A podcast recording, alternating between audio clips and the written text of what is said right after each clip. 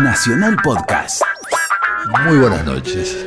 Hoy tenemos que hablar de historia argentina, para lo cual, junto con mi excelente colaboradora, la doctora Mariana Heredia, contamos con la presencia de un notable historiador, el amigo Fernando Devoto, reacio a venir a los medios y que ha hecho una excepción que le agradecemos mucho. Doctor en Historia, investigador de la Universidad de San Martín, director de investigaciones en la Universidad Católica Argentina, investigador del Instituto Ravignani, profesor en la Universidad de Buenos Aires y en varias universidades extranjeras. Es autor de libros muy reconocidos como Historia de la Inmigración en la Argentina, Historia de los Italianos en la Argentina, Historia de la Vida Privada, y uno que a mí me ha interesado siempre muchísimo, que publicó en 2008, que se llama Argentina-Brasil 1850-2000, en colaboración con Boris Fausto. Un recuerdo personal, cuando fundamos la Casa Nacional del Bicentenario, le pedí a Fernando que hiciera el guion para la entrada del edificio de 200 eh, años de historia argentina. Y realmente hizo un guion admirable, que después lamentablemente fue eh, mal retocado. En este programa hemos hablado del siglo XIX con José Carlos Chiaramonte hace algunas semanas. Y algunos de los temas que tocamos reaparecen en la parte pertinente del libro sobre Argentina-Brasil y me gustaría charlar un poco de ellos eh, con Fernando. Me refiero, por ejemplo, al tema nada menor de cuándo empieza a existir la Argentina, señalando que Argentina era el otro nombre de la provincia de Buenos Aires y que es muy tardíamente en el siglo XIX que se va a constituir como la conocemos la nación argentina. Y esto tiene una gran importancia, como señalamos con José Carlos Chiaramonte, para redefinir nociones como la de caudillismo, porque en realidad lo que llamamos caudillos eran los gobernadores de provincias que Alberti decía parecían naciones y constituían no un Estado federal que de ninguna manera existía, sino una verdadera confederación de estados independientes. Y un santafesino o un entrerriano no se reconocía como argentino. Argentino era el habitante de la provincia de Buenos Aires. Y Rosas era el gobernador de la provincia de Buenos Aires y por tanto el gobernador de la Argentina, pero no era necesariamente reconocido como el líder de la Confederación de las Provincias Unidas.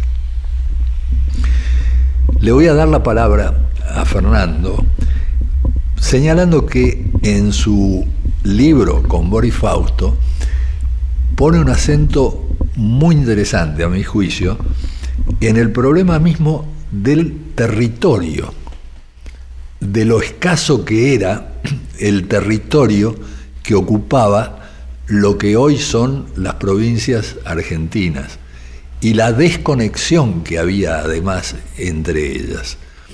Fernando. Eh, bueno, eh, buenas noches. Eh, gracias Pepe por la invitación. y efectivamente he hecho una excepción por el tu honor y el de Mariana también. Yo creo que, que, hay que pensar esto como un modelo para armar, ¿no? O sea, primero, al momento que se derrumba el poder español, porque el proceso de independencia son hijos mucho más de, de, un derrumbe del centro que de una construcción desde las periferias, contra la versión clásica, digamos que sería la versión historicista del siglo XIX. ¿no? entonces a partir de ahí, eh, todo ese mundo heredero de la corona española eh, tiene que, redefinir pues, eh, una un espacio político y una autoridad política, que las dos cosas están ligadas, ¿no? Claro. Entonces me parece que lo que lo que resultó, que es lo que somos hoy, es una de las alternativas posibles. Pudo haber eventualmente eh, habido un territorio más extenso, pero también un territorio menos extenso. ¿eh? porque siempre se piensa, bueno, si el virreinato no se hubiera desmembrado. Claro. Pero el virreinato podía haberse desmembrado aún más, como ocurrió en otras partes de América. Pudo existir una república mesopotámica, con la banda oriental, tenían, tenían su puerto, que era lo que citaba, Montevideo, más eh, entre ríos y corrientes. Fue algo que se pensó. Pudo existir un Estado de Buenos Aires y las provincias que durante mucho tiempo generaron dos estados, el Estado de Buenos Aires y, la Confederación Argentina. O sea, que lo que quedó, eh, pudimos eh, haber perdido la Patagonia, suponiendo que, suponiendo que fuese nuestra, porque eso en todo caso era de los habitantes que allí estaban, ¿no? Pero no ni de chilenos, ni, no de los chilenos ni de los argentinos. Entonces, quedó esto digamos así. Ahora, esto, que son más o menos, un poquito menos de 3 millones de kilómetros cuadrados, en, eh, en 1810 era un poquito menos de un millón. O sea que del espacio actual argentino, dos tercios no estaban en manos del poder eh, primero colonial español y después independiente. Y sobre todo existía esto, esta desconexión muy fuerte entre el interior, que era la zona más poblada, digamos así, lo que llamamos el interior, y el litoral, que estaban vinculados por esos dos eh, franjas de, tierra que eran lo que se llamaba el Istmo santafesino, que era lo que atravesaba la provincia de Santa Fe, eh, digamos así, pensando que los indígenas siempre los imaginamos al norte, pero también estaban al sur, al, sur, al suroeste de Rosario, digamos así, el mismo Santavecino y el corredor porteño. Es decir, había una franja por la cual se llegaba a conectar, digamos, Buenos Aires con Córdoba, digamos así. Entonces, eh, esa, esa situación, que era una situación además de muy... Eh, escasos medios de comunicación, o sea, la llamada carretera real, que era, era algo muy, primario. Eh, a mí me gusta para que la gente entienda que el pasado es diferente, que, creo que es lo único que los historiadores enseñamos, eh, que, es luchar contra el anacronismo. ¿no? Eh, se podía tardar, cuando el ejército eh, eh, yo ahora no, me acuerdo bien exacto, pero se perdieron una idea de magnitud. El ejército que, que arranca desde el puente de Márquez para ir hacia el norte y, combatir en el Alto Perú, llega al Alto Perú dos o tres meses después. eso, eso, la noticia de mayo tarda diez días en llegar a San Juan, más o menos. Entonces, ausencia de comunicaciones, distancia, el tema que fue siempre el tema, el tema de Sarmiento. nosotros siempre con Sarmiento tenemos dos, dos, dos temas. Uno que es eje de una gran polémica, civilización y barbarie. Esa es una polémica. Otro tema que no es, creo yo, objeto de una polémica, que es el problema del desierto. Aún en ese millón de kilómetros cuadrados hay 600.000 personas. Entonces yo recuerdo, porque vos me hiciste el comentario de, un oyente tuyo que decía, bueno, porque para poner una comparación, Estados Unidos tenía 5 millones. Y a mediados de siglo, o sea, 40 años después, de 40 años perdidos, se podría decir, en guerras de independencia primero y civiles después, eh, nosotros éramos un millón. Los brasileños eran 7 millones. Los norteamericanos eran 23 millones. La población es un buen indicador de muchas cosas. ¿no? La Argentina prácticamente, lo que llamamos Argentina, había perdido 40 años. Ahora, si lo pones en el contexto latinoamericano, ves México, ves eh, Perú, eh, ves eh, Colombia, ves Venezuela, todo el siglo XIX, buena parte hasta el último cuarto, es, es guerra. Es guerra, es conflicto, es algo que, que es como una gran demora, digamos así. O sea, la independencia no trae ninguna de las promesas que algunos pensaban que traía. Trae una serie de calamidades. Y parte de la calamidad, y acá eh, corto, sería la ausencia de un grupo dirigente reconocido por la población como tal y con la capacidad de imponer una cierta disciplina política y social en un territorio. Entonces, la construcción de eso lleva un siglo en, Hispanoamérica. No lo lleva en Brasil, pero porque el proceso es distinto. Sobre esto vamos a volver enseguida. Eh, tenemos con nosotros al extraordinario pianista canadiense Glenn Gould, que nos va a interpretar algunas de las bagatelas de Beethoven. Las bagatelas son piezas cortas y eh, estas que vamos a escuchar datan de los comienzos mismos del siglo XIX.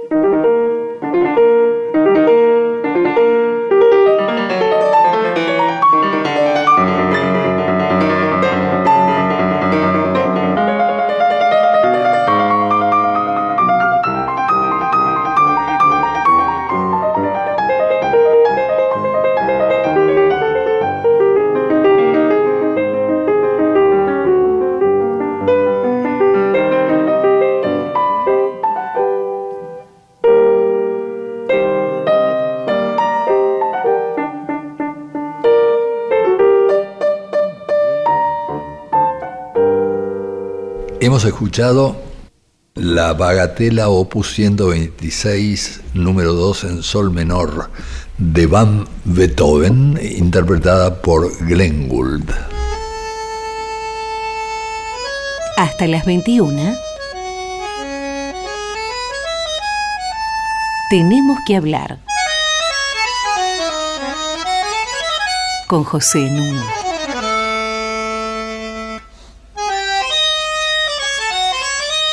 Estamos en Tenemos que hablar y ustedes se pueden comunicar con nosotros a través de tenemos que hablar radionacional.gov.ar y pueden bajar nuestro programa entrando a radionacional.com.ar sección podcast donde están las 15 emisiones que hemos hecho hasta ahora. Estamos conversando con el eminente historiador argentino Fernando Devoto y eh, le voy a dar la palabra a Mariana.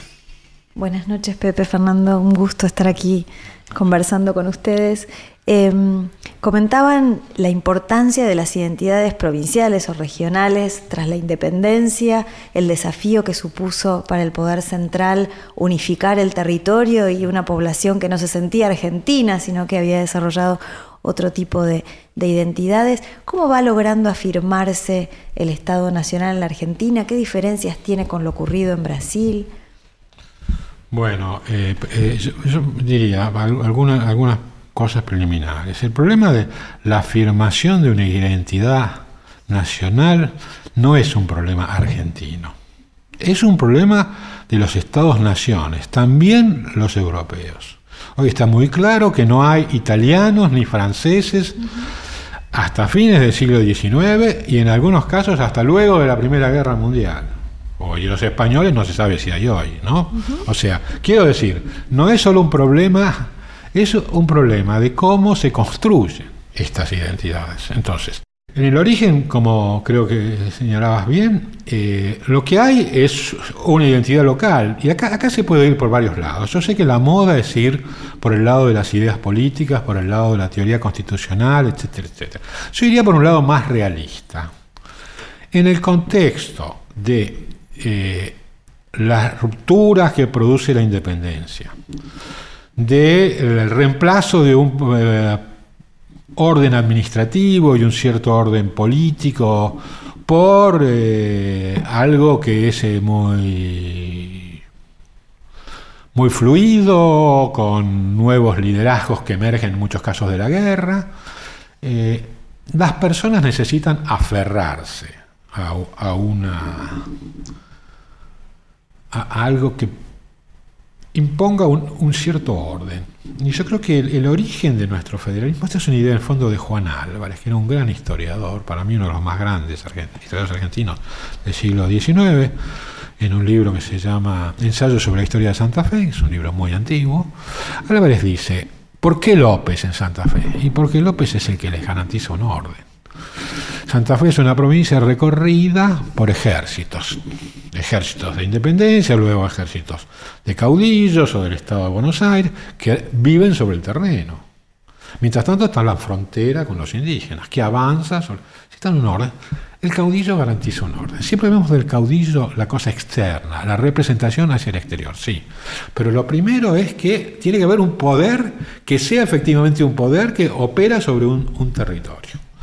Esa yo diría que es la, potencia de lo que es además una identidad, si se quiere, los famosos, el famoso caso de los correntinos, los cordobeses y otros. Si se quiere, también es una identidad de cercanías, de una interacción cara a cara. ¿eh? Entonces, eso define lo que yo llamaría un espacio social. Y ese espacio social más o menos coincide con una ciudad y el entorno de una ciudad, y eso son las provincias. Luego, hay un elemento unificador en pugna con esto, y eso es Buenos Aires. Y, el, secreto de Buenos Aires no son los porteños, es la aduana de Buenos Aires, que es la gran fuente de riqueza, que hace viable un Estado, entendido un Estado como administración. Entonces, buena parte, esto es Alberti claramente, no, es que, no, es que el siglo XX descubre tantas cosas, ¿eh? los historiadores del siglo XX. Lo que se necesita es encontrar un pacto un pacto para repartir eso. Creo que ese es el tema, ¿no? Y ese pacto, ese pacto es, y en eso yo creo que la Constitución del 53 es menos un problema de doctrina que un problema de una negociación política. Y esa negociación política implica la hegemonía de Buenos Aires, pero esa hegemonía de Buenos Aires reparte recursos para un sistema político en el cual el interior está sobre representado, claramente, y tiene la llave del Senado. Entonces, con eso, esto que hablamos hoy del famoso tema fiscal, es un problema que ya, ya viene de la década de 1860, en el cual el Estado, de, bueno, el Estado nacional subsidia, y por supuesto que subsidia políticamente, entonces como ahora, ¿no? a estados provinciales. Entonces eso es lo que mantiene, digamos así, unido lo que son inicialmente, eh, digamos así, estados provinciales, estados provinciales que no son viables con sus propios recursos. Yo creo que un símbolo excepcional de esto es la batalla de Pavón.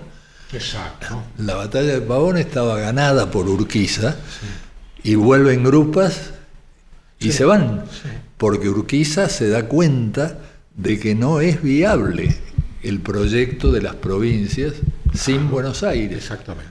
Y entonces tiene que perder la batalla para que Buenos Aires se incorpore a ese lugar donde no estaba, que es el Acuerdo de San Nicolás, que es 1853, que es la constitución de la que no había formado parte. Sí, sí, yo creo que ahí, eh, ahí tenemos, eh, estoy totalmente de acuerdo con, con tu, tu, perspectiva. Eh, la experiencia de la Confederación Argentina, que era una experiencia que por otro lado tenía eh, Urquiza había logrado reunir en torno así a, intelectuales de valor, eh, buena parte de la generación del 37, la famosa nuestra, la generación de 1837, y, sin embargo, eh, el, tema de la asfixia que podía imponer, eh, que podía imponer Buenos Aires. ahora vamos a abordar esto desde otra perspectiva. Antes, Glenn Gould está pidiendo pista para una bagatela.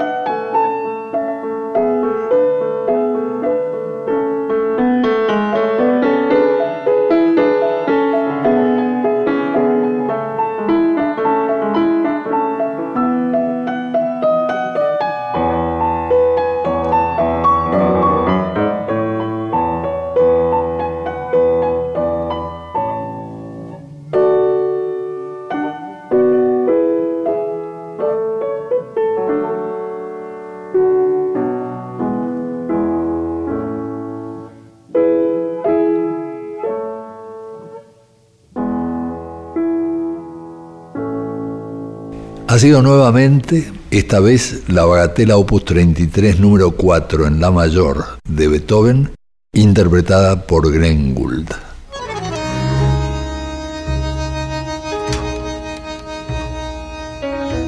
Seguimos en Tenemos que hablar. con José Nun.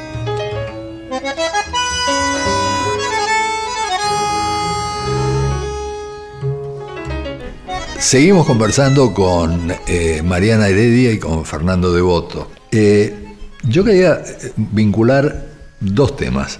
Un tema es el de la crisis de 1870, y enseguida explico por qué, y el otro es el de la inmigración, sobre la que tanto ha trabajado nuestro invitado. Lo de la crisis de 1870 se vincula con una demanda de nuestros oyentes que han mandado mucha correspondencia, especialmente la del doctor Pablo Peredo de Lincoln, preguntándose por qué, dado el ejemplo de Inglaterra, de Francia, el cambio de Prusia, que comenzó siendo librecambista y después se hizo proteccionista bajo la égida de Otto von Bismarck, la Argentina no siguió ese camino. Cuando en la crisis de 1870, debida a la crisis de la finanza pública, ¿no es cierto?, eh, se discutió el proteccionismo. Hubo un club industrial formado por unos pocos industriales y muchos artesanos, que directamente planteó en el debate parlamentario que debíamos exportar productos primarios con valor agregado. Sin embargo, esto no prospera y ya en los 80 es desplazado por el auge, ¿no es cierto?, del modelo agroexportador. ¿Cómo se explica esto? Por la desideologización y personalismo de los factores políticos en juego, por la atracción del libre cambio, que no era menor, por la presión de Gran Bretaña, porque como va a decir Julito Roca en 1932, siempre fuimos de hecho un dominio de Gran Bretaña. ¿Qué opinas? Bueno, eh, primero, si se quiere decir que nuestra clase dirigente no, no fue una gran clase dirigente en el 19 y en el 20, yo digo sí, no lo fue. Hasta hoy. No lo fue. Si fuimos un dominio inglés, creo que eso no, no, no, se sostiene. Creo que la influencia británica sobre la economía argentina era, era importante, pero yo creo que siempre hay que mirar un poco los factores internos más que los factores externos, sobre todo porque el tipo de hegemonía británica siempre fue una hegemonía indirecta, no fue una hegemonía, digamos, estilo el Big Stick americano, ¿no? el norteamericano, Roosevelt, digamos. Fue, fue un, controlar... Eh, resortes de la economía. Esos resortes de economía en parte eran controlados por Inglaterra o eran controlados por el capitalismo o los capitalistas, porque estos son personas, no es que son eh, entelequias abstractas, orgánicas, etc. Eh, entonces, mi, argumento, mi, argumento sigue el siguiente. La Argentina, y creo que esto lo vio el mejor de los economistas nacionalistas, y proteccionistas, que fue Alejandro Bunge. Él vio claro que la Argentina aprovechaba una oportunidad única, para la cual no había hecho mucho, que era la revolución de los transportes, la gran época de, digamos así, de la primera globalización, como se llama hoy, de integración al mercado mundial, para lo cual tenía productos exportables eh, que tenían un alto valor. Yo siempre digo, comparen con el petróleo, con los países petroleros, Argentina como un país petrolero, digamos así. Por supuesto que esto se hizo sacando esa riqueza con el trabajo, que después supongo que hablaremos un poco, un poco de eso. Ahora, esa esa, esa situación también trajo aparejado cosa que la gente se olvida. Y la gente se olvida porque hacemos mala historia y no vemos la historia alrededor nuestro. Se olvida que todo ese periodo es un periodo también de crecimiento industrial. Todo el periodo hasta eh, la Primera Guerra Mundial es un periodo de crecimiento. Cierto que hacia el mercado interno y no hacia las exportaciones, pero cuando nosotros a veces, si solo pensamos, ¿había un movimiento obrero? Hubo una semana trágica acá. eh. Hubo huelgas generales que paralizaron las ciudades de millares. Si, había eso, ¿por qué? Porque había una industria. ¿Qué industria nació? Nació una industria. Recuerden eh, cosas, eh, Pepe y yo nos acordamos, ustedes son más jóvenes. Biekert, Canale, Bagley, por decir algunas así. Bacena. Bacena eh, era una metalurgia pequeña, de reparación, etcétera, pero Bacena. Entonces, paralelamente, eso es el argumento de Hirschman y de otros, los eslabonamientos. El desarrollo exportador genera eslabonamiento hacia otras actividades. Posibilita la llegada de inmigrantes, genera un mercado interno, no vas a poder importar todo. Entonces nació, y hoy vayan, eh, digo, a que vive acá en Buenos Aires, vaya por Barracas, todavía están los restos de lo que era la, pri- el primer área, in- in- in- eh, digamos, indu- industrial de la ciudad. Entonces yo digo, Pero con una excepción, ¿no? Sí. La industria textil. la industria textil, esa- pero, pero Eso provista por Gran es- Bretaña. Sí, señor. Pero el único caso que no hay que mirar como modelo es el de Gran Bretaña. Y no hay que mirarlo como modelo porque Gran Bretaña es el país que se industrializó cuando no había otros países industrializados. Por eso es único. Todos los demás, hay que mirar los países eh, de industrialización más tardía, que se industrializan entre fines del siglo XIX y principios del XX. Pienso, por ejemplo, países del este de Europa y del sur de Europa, y que ahí habría que buscar algunos análisis comparados. Se puede buscar un análisis también, como vos conoces bien, con Canadá u, u otros casos. De todas formas, yo creo, ese modelo le permitió a la Argentina crecer, le permitió desarrollar una industria. Eso está en un libro maravilloso de, de Dorfman, La historia de la industria argentina, que es un gran libro porque tenemos los hechos, tenemos los datos, y, y no es que Dorfman esté a favor, ¿eh? Dorfman está, es de los que creen que debimos haber tenido una política de industrialización más activa, pero él mismo muestra eso. Para mí el punto donde se pierde la oportunidad es eh, con la experiencia de la Primera Guerra Mundial. O sea, la Argentina padece muchísimo la Primera Guerra Mundial. El salario real eh, cae estrepitosamente, la desocupación crece, la, la economía se contrae, se contrae eh, du- durante un periodo mucho más que en cualquiera de las otras crisis, la crisis más grande del siglo XX. En, ese, en ese momento, una clase dirigente con mayor visión y perspectiva debió haber comprendido que el, el- el patrón de desarrollo argentino era muy vulnerable a las mutaciones de las situaciones internacionales. Y entonces ahí algunos dicen, est- mismo Bunge decía, esto es lo que un poco pasa con la industria en San Pablo. ¿no? Entonces San Pablo eh, ace- acelera mucho en los 20. Y ahí, esta una tesis no, no estoy volviendo a la tesis de lo que se llamó la demora, que vos te acordás porque es una tesis de los años 60. Pero estoy diciendo que de algún modo eh, la Argentina, eh, mientras le fue bien en determinadas condiciones internacionales, la Argentina creció, etcétera, y también hubo desarrollo industrial. Otra política hubiera sido posible, y es difícil, es difícil que uno elija otro camino cuando por el camino que va le está yendo bien. Entonces eso implicaría, por ejemplo, tomar como modelo Alemania, digamos así, es un absurdo, porque eh, eh, la Argentina de 1900 y Alemania de 1902 no tienen nada que ver.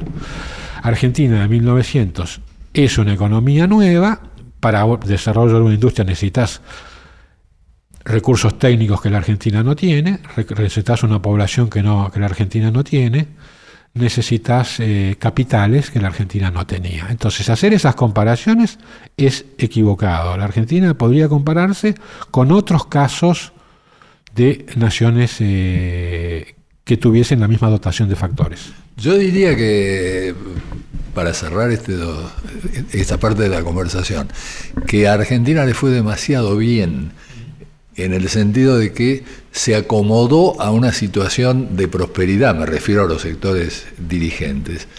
Allí donde, por ejemplo, Canadá, que vos mencionaste, competidora de Argentina, hasta 1910 ganaba Argentina, a partir de 1910 gana Canadá, pero porque Canadá empieza a tener dos cosechas por año. Y Argentina se mantenía muy feliz con una cosecha por año. En las cosechas musicales, a las que volvemos ahora para cerrar las pausas, está Glenn Gould con las bagatelas de Beethoven.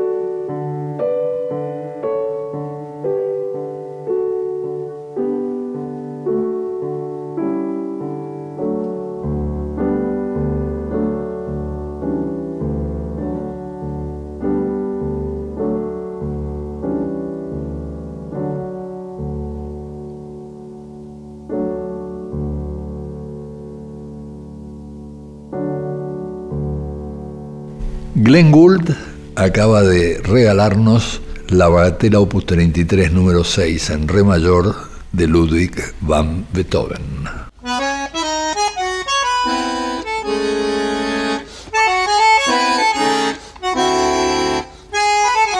Seguimos con José Nun.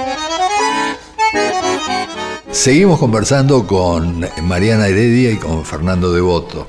Mm, le voy a dar la palabra a Mariana. Fernando, en tu libro con eh, Boris Fausto, vos retomás una propuesta de Mark Bloch sobre la idea de comparar sociedades próximas en el tiempo y en el espacio y que a, la vez pueden ejercer influencia mutua. Y con esa este, propuesta se lanzan a comparar una historia larga de la Argentina y de Brasil. ¿Cuáles son como los grandes eh, hallazgos que te deja esa experiencia comparativa? Bueno, yo creo que, lo primero que eh, es que yo siempre digo que somos eh, un poco provincianos. ¿no? Vemos a nuestro país en sí mismo y fantaseamos sobre lo que pudo haber sido o no haber sido. Yo digo, creo que la, la comparación nos ayuda ante todo para volver a pensar en nuestro propio caso o lo que nos interesa. A mí me sirvió trabajar sobre la comparación con Brasil para tener otra cierta idea de la Argentina, más que para entender mejor eh, el mayor o menor éxito de uno u otro país, que, son cosas, eh, eh, digamos así. Con, estudiar un poco Brasil también eh, sirve para desmistificar Brasil. Entonces, Brasil era una auténtica maravilla. Ahora, desde hace un tiempito, se ve que tenían una clase política que era una auténtica catástrofe. Tenían, tienen, que... Eh, entonces, una cosa es mirarlo de afuera. El, jardín de mi vecino siempre es más verde. No, veamos un poquito. Ahora, eh, en lo que a mí me parece como, como, como balance de es el siguiente. Brasil eh, no padece eh, el siglo XIX, la violencia, la guerra, el conflicto permanente, no sufre desmembración, desmembraciones, tiene un problema muy serio, que es la esclavitud, es un problema, eh, un problema muy serio en la sociedad brasileña. Es, sin embargo, una sociedad en muchos sentidos menos dinámica que estas sociedades rioplatenses, en su barbarie, en la barbarie, y yo cuando digo la barbarie, digo la barbarie Argentina es también la de los ilustrados, ¿eh? no es la barbarie de los, de, los, de los caudillos, es la barbarie de una sociedad, digamos así. Pero aún así, con una cierta, parezco Ramos Mejía aquí, con una cierta vitalidad. En, cambio, me parece que el Brasil eh, es una sociedad de algún modo que, por no tener eh, conflictos, por eh, trasladar un modelo imperial europeo con una corte, con una serie de instituciones un poco antiguas, cuando llega a fin del siglo XIX es un país que está atrasado con respecto a otros países de América Latina y claramente con, respecto a la Argentina. Entonces la salida para ellos, que es pasar del imperio a la república, es una salida que da lugar a un modelo político eh, muy inmaduro. Uno, tiene que pensar una cosa para entender el Brasil. Nosotros cuando tomamos esto, partidos políticos argentinos, decimos la Unión Cívica, de ahí viene todo, bueno, pongamos, digamos el radicalismo, el, radicalismo. Tenemos el, fin del 19, tenemos los radicales, tenemos los socialistas, y quisiera contar una pequeña anécdota eh, de mi colega Boris Fausto, que su padre había inmigrado primero a la Argentina y después a Brasil, y le decía a él, no, Argentina, ese es un país civilizado, no Brasil. Ahí tienen socialistas, como el doctor Dickman, decía, por ejemplo, él que era un famoso dirigente socialista. Bueno, eh, sí y lo dejaron de saludar los, los, eh, sus eh, algunos eran familiares incluso. Eh, pero volviendo volviendo al argumento el, el, primer partido en el sentido de partido organizado brasileño es el partido integralista que es un partido de extrema derecha. Antes está el Partido Democrático en San Pablo etcétera. La clase política brasileña, la política en Brasil se desarrolla con mucha lentitud y en eso están bastante atrás en Argentina. Pongo otro ejemplo. Hay una campaña presidencial en 1937, lanzada con dos candidatos, y ahí Getulio Vargas, que es la gran figura del, siglo XX brasileño, da un golpe de Estado en medio de una campaña electoral. ¿Eso qué dice? Que para mí es el eje de una comparación. La Argentina ha tenido una sociedad civil dinámica, fuerte, conflictiva, como eso son las sociedades dinámicas, plebeya, y eso es importante, eso la hace más conflictiva y más difícil de gestionar políticamente. Brasil ha tenido, en mi perspectiva, una sociedad civil más débil y un Estado que ha sido el que ha construido de algún modo el Brasil, el, Brasil moderno. Ahora, ese, ese, ese Brasil construido un poco desde el Estado es es un Brasil que asemeja a algo podemos llamar una especie de estructura de cristal, ¿no? Uno ve, va a Brasilia, por ejemplo, ve Brasilia y dice, bueno, aquí tenemos un Estado. Luego aparecen las crisis de Brasil y decimos todo eso es mucho más frágil. Cierto, en el 19, podemos decir, durante un buen tiempo, el Brasil tiene una performance económica mejor que la Argentina. Luego la, la Argentina mejor que Brasil. Pongo tres momentos. 1913, la economía argentina es un 50% más grande que la brasileña. 1950, la economía brasileña y la economía argentina son iguales en, el tamaño del PBI. Mediados del 1995, la economía brasileña es tres veces la economía argentina. Sí, pero el índice Gini, que no sé si has hablado alguna vez aquí, que mide la desigualdad, el Brasil tiene un índice de desigualdad cercano a los países africanos y mucho más elevado que otros países latinoamericanos. Entonces, sí, una economía que crece, una sociedad muy desigual. Y esa sociedad también es, es, una sociedad muy desigual porque es una sociedad menos integrada y también es menos integrada porque es menos conflictiva. Porque cuando a mí me molestan unas señoras que cortan, y me molestan, que cortan la, calle, esas personas reclaman el lugar que les corresponde en la sociedad, que creen al menos que les corresponde y los derechos que les corresponden en la sociedad.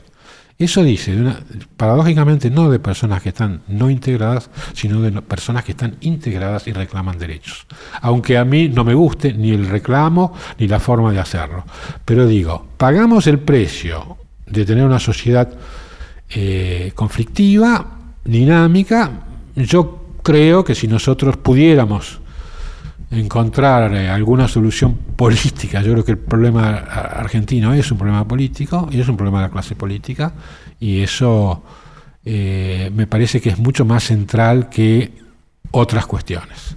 Lo que yo creo es que en el caso de Brasil, la baja integración ha sido la condición de la estabilidad social y política.